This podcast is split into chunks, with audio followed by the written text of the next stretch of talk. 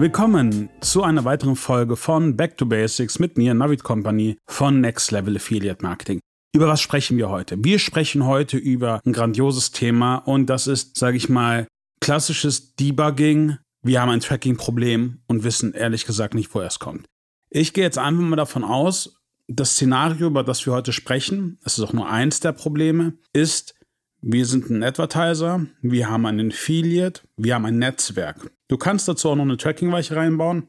Aber da die meisten Leute keine Tracking-Weichen benutzen, wollte ich erstmal auf den Standardprozess eingehen. Das ist jetzt auch nicht eine lange Folge. Es geht ganz einfach nur darum zu verstehen, wie man gewisse Probleme sieht und danach analysiert, wie es dazu kommen kann. Okay? Und das ist, sage ich mal, jetzt die Hauptaufgabe auch der nächsten Folgen von Back to Basics. Einfach Debugging, Tracking-Probleme. Part 1 heute mal, wie man damit umgeht.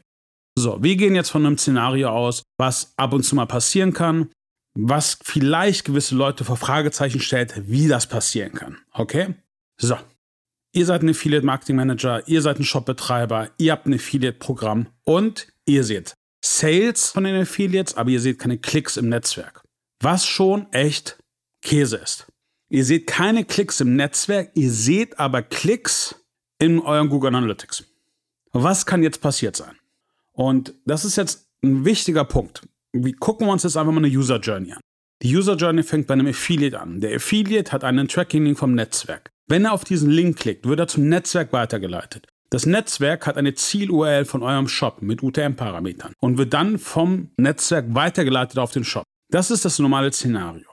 Auf der Publisher-Seite klickt jemand drauf, es wird ein Cookie platziert, kommt im Netzwerk, wird weitergeleitet, wird ein Cookie platziert, landet im Shop, First-Party-Cookies werden geladen, Cookies vom Shop werden geladen, es kommt zu einer Bestellung, Conversion Tracking wird geladen vom Netzwerk, er sucht nach den Cookies des Netzwerks, findet ihn, Skript wurde schon geladen, Informationen aus dem Cookie werden rausgelesen, Informationen werden an das Netzwerk übergeben, Sale findet statt.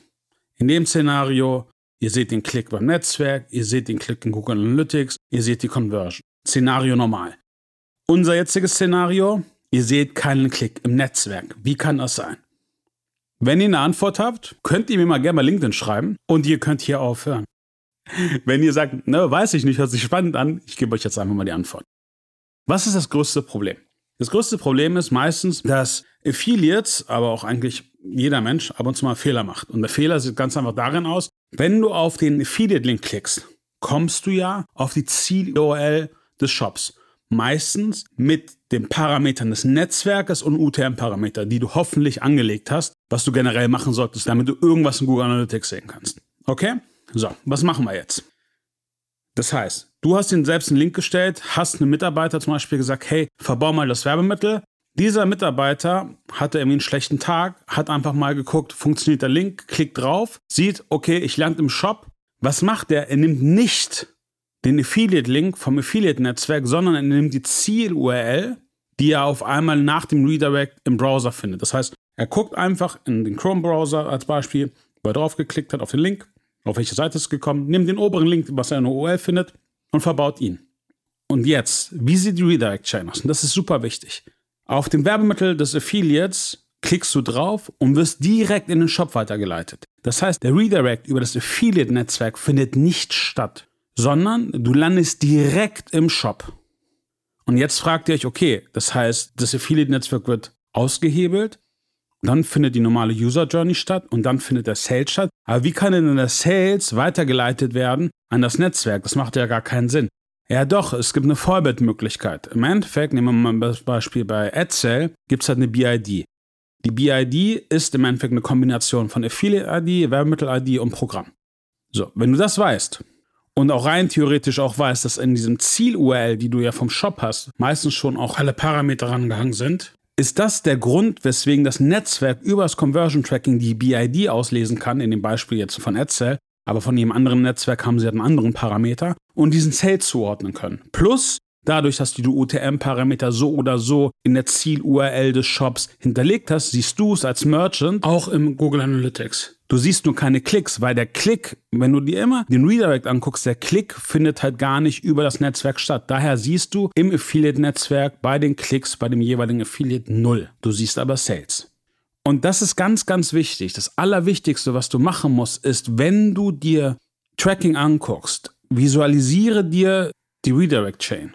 Visualisiere dir, was passiert, wie findet der Klick statt. Und dann kannst du relativ gut erahnen, wo jetzt gerade das Problem ist. Also in dem Beispiel hat der Klick zum Netzwerk nicht stattgefunden, aber dadurch, dass der BID-Parameter und der UTM-Parameter auf der Ziel-URL, das heißt auf der URL vom Webshop schon hinterlegt war, kann Google Analytics die Source zuordnen und weiß, dass es Affiliate ist.